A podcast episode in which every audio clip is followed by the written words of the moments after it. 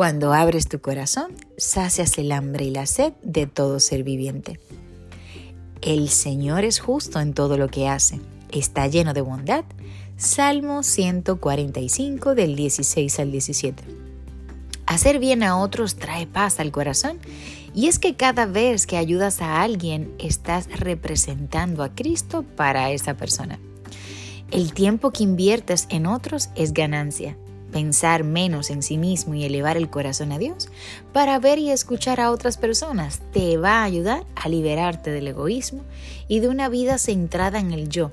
Y asimismo, aprenderás a ser más agradecido al ver la pequeña e insignificante de las situaciones o problemas que pasan en tu vida comparado con los de otras personas.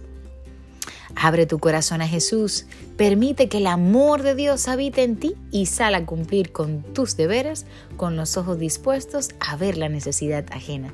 Esto es un verdadero calmante para la ansiedad y la tristeza. Aleluya, aleluya, gloria al Señor por esta palabra tan poderosa en el día de hoy. Y asimismo vamos a llenar nuestros corazones al visualizar la necesidad de los demás. Así que ayúdame a compartir este mensaje en el día de hoy para refrescar el alma que lo necesita. Que tengas un bendecido y maravilloso día. Hasta la mañana.